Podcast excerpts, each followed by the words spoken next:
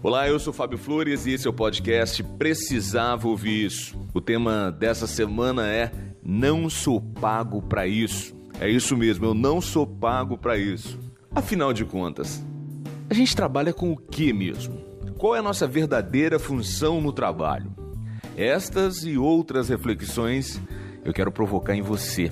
Olha, essas reflexões nasceram em mim ontem, quando eu acabava de sofrer um pequeno acidente de trânsito e eu vivi uma experiência que só não foi completamente desagradável, que eu pude extrair essa experiência que eu estou contando para você agora. Eu vinha de uma semana de muitos trabalhos, quatro palestras em uma semana em quatro municípios do Espírito Santo. Muita estrada, muita chuva e, sobretudo, muita gratidão por todos os momentos vividos com cada plateia.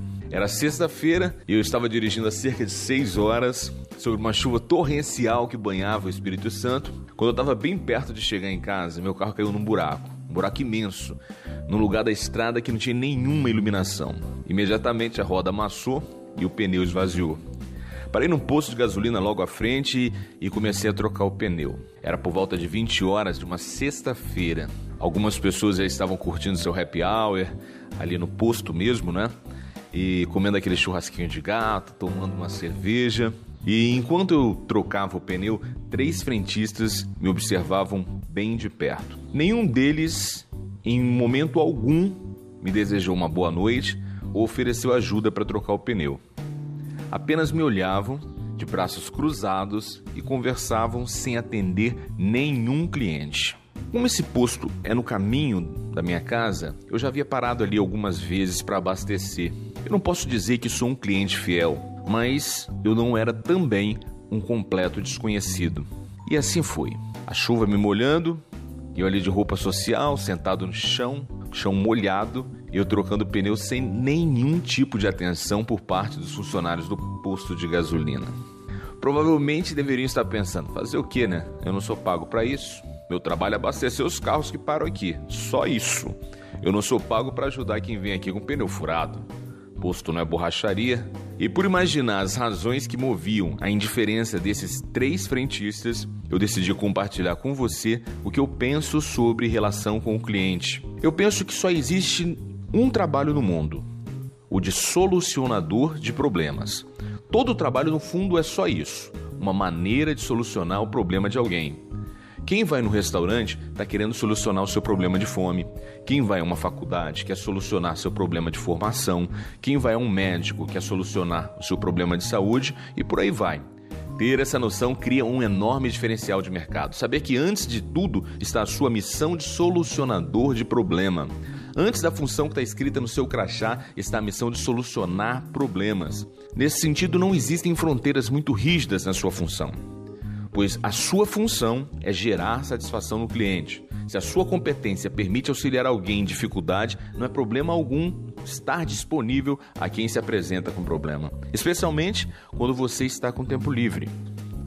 O que fideliza mais um cliente não é a entrega do combinado. Entregar o combinado é o básico e qualquer um pode fazer. O que de fato fideliza é o quanto você supera a expectativa.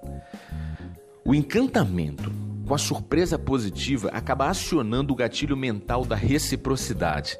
É como acontece quando alguém te dá um presente de Natal.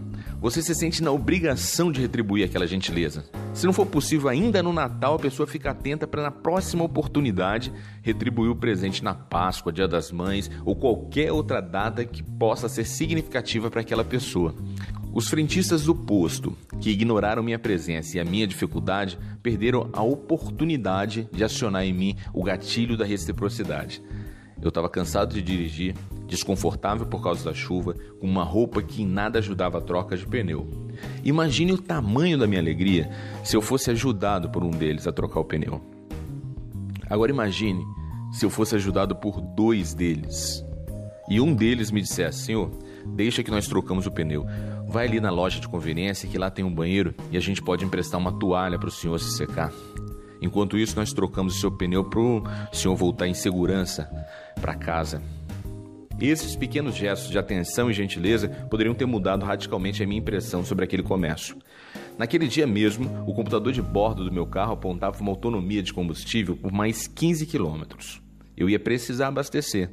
Mas por causa do descaso daqueles caras, eu decidi não abastecer ali. Eu fui pro posto da frente e além disso tomei a decisão que sempre que puder eu vou evitar aquele posto. Como eu viajo muito de carro, eu imagino que eu sou um tipo de cliente que todo posto gostaria de ter.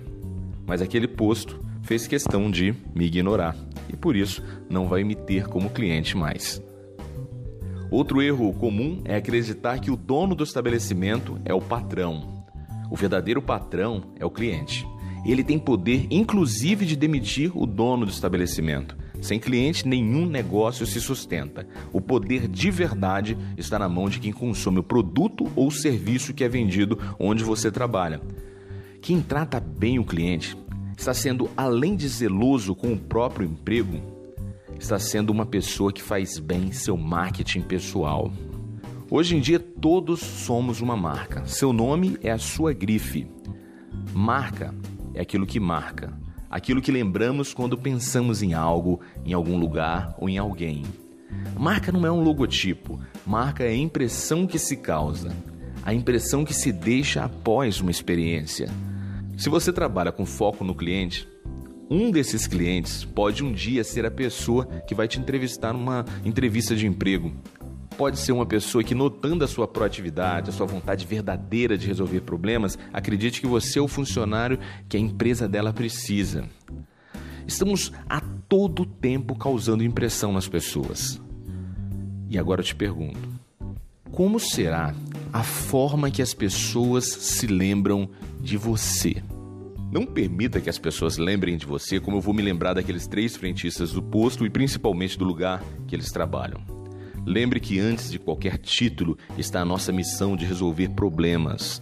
Lembre também do gatilho mental da reciprocidade, do quanto uma pessoa grata pode ficar fiel ao seu produto e ao seu serviço. Mas lembre-se, antes de qualquer coisa, que diante de outro ser humano com problema, é bom exercitar a empatia.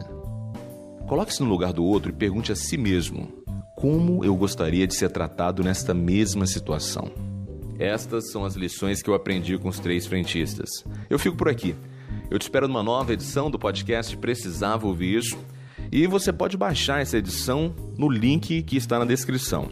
Você pode também compartilhar com quem também precisava ouvir isso, encaminhar pelo seu WhatsApp e pelas demais redes sociais que você possui. Quem sabe assim a gente consiga melhorar a qualidade do atendimento e das relações entre as pessoas. Um forte abraço e até